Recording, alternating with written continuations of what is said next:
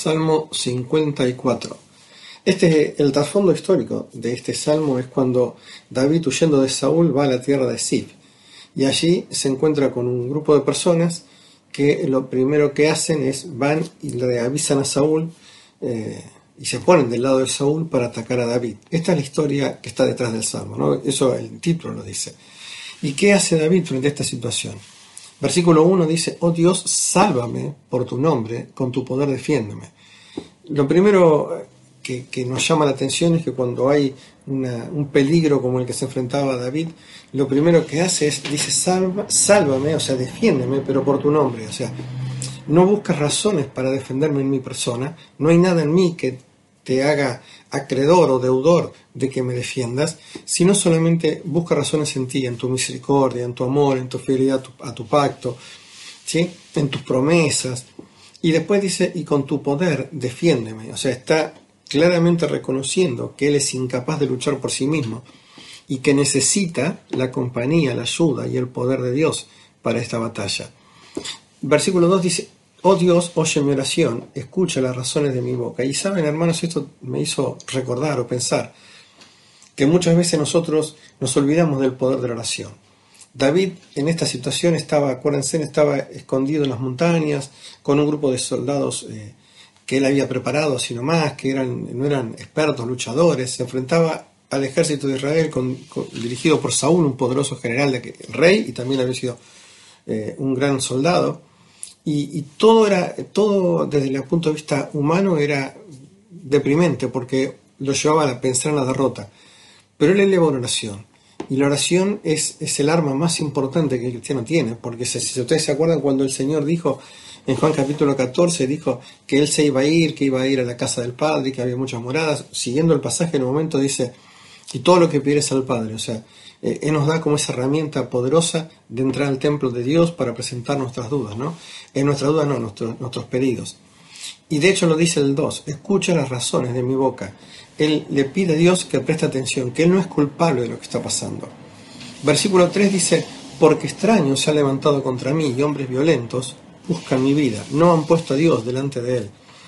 Y acá hay algo que sorprende, Él dice extraños, la palabra tiene que ver como extranjeros, ¿no? Como eh, y sinceramente, históricamente, los de Sif eran judíos, también eran de la tribu de Judá, pero su comportamiento y su rechazo a Dios hacía que David dijera, son extraños, estaban fuera del pacto.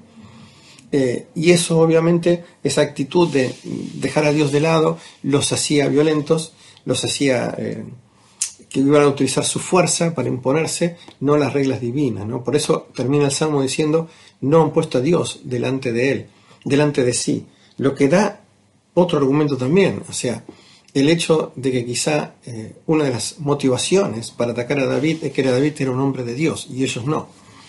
Versículo 4 dice, He aquí, Dios es el que me ayuda.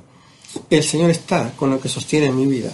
Y acá la visión es distinta. Él deja de mirar a los enemigos después de elevar la oración y entonces ahora considera dónde está Él y dice, he aquí Dios es el que me ayuda. Es como si uno, dice, uno mirara y dijera, ¿qué ejércitos poderosos están en contra mío? Pero cuando me doy vuelta y veo los que están de mi lado, en el medio de todos está Dios. Dios es el, el, principal, ¿no? Como la palabra del Señor dice que Dios lucha nuestras batallas, que Dios es el que nos defiende. Esa es la frase que, que, le llena el corazón y le cambia el alma, ¿no? Dios es el que me ayuda, no importa quién está del otro lado. Versículo, el final del versículo 4 también es hermoso. Dice, el Señor está con los que sostienen mi vida. Y es esto lo que está diciendo es que había personas que lo ayudaban a David, pero él reconoce que eh, detrás de esos hombres estaba Dios. Por eso a mí me impactó la frase el Señor está.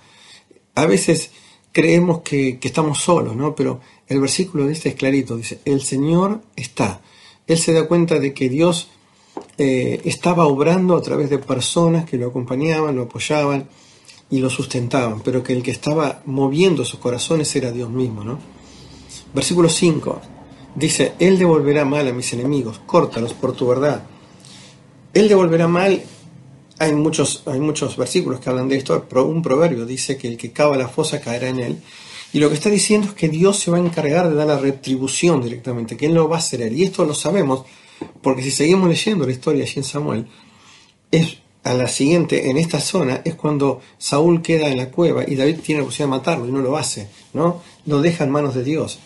Y córtalos por tu verdad es, que realmente Dios asiste un golpe mortal a sus enemigos, pero que la razón sea la verdad de Dios, que la verdad de Dios sea vindicada. Ellos no lo reconocen a Dios, los enemigos, entonces Dios tiene que obrar para que su verdad, su verdad sea exaltada.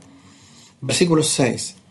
Voluntariamente sacrificaré a ti, alabaré tu nombre oh Jehová, porque es bueno. Y esto es sorprendente, porque aún estando en las circunstancias, Él dice voluntariamente, o sea, no está diciendo, hago un pacto contigo, si me haces esto, yo te doy esto. No, no, de mi corazón surge, al darme cuenta que estás, surge una alabanza a tu nombre.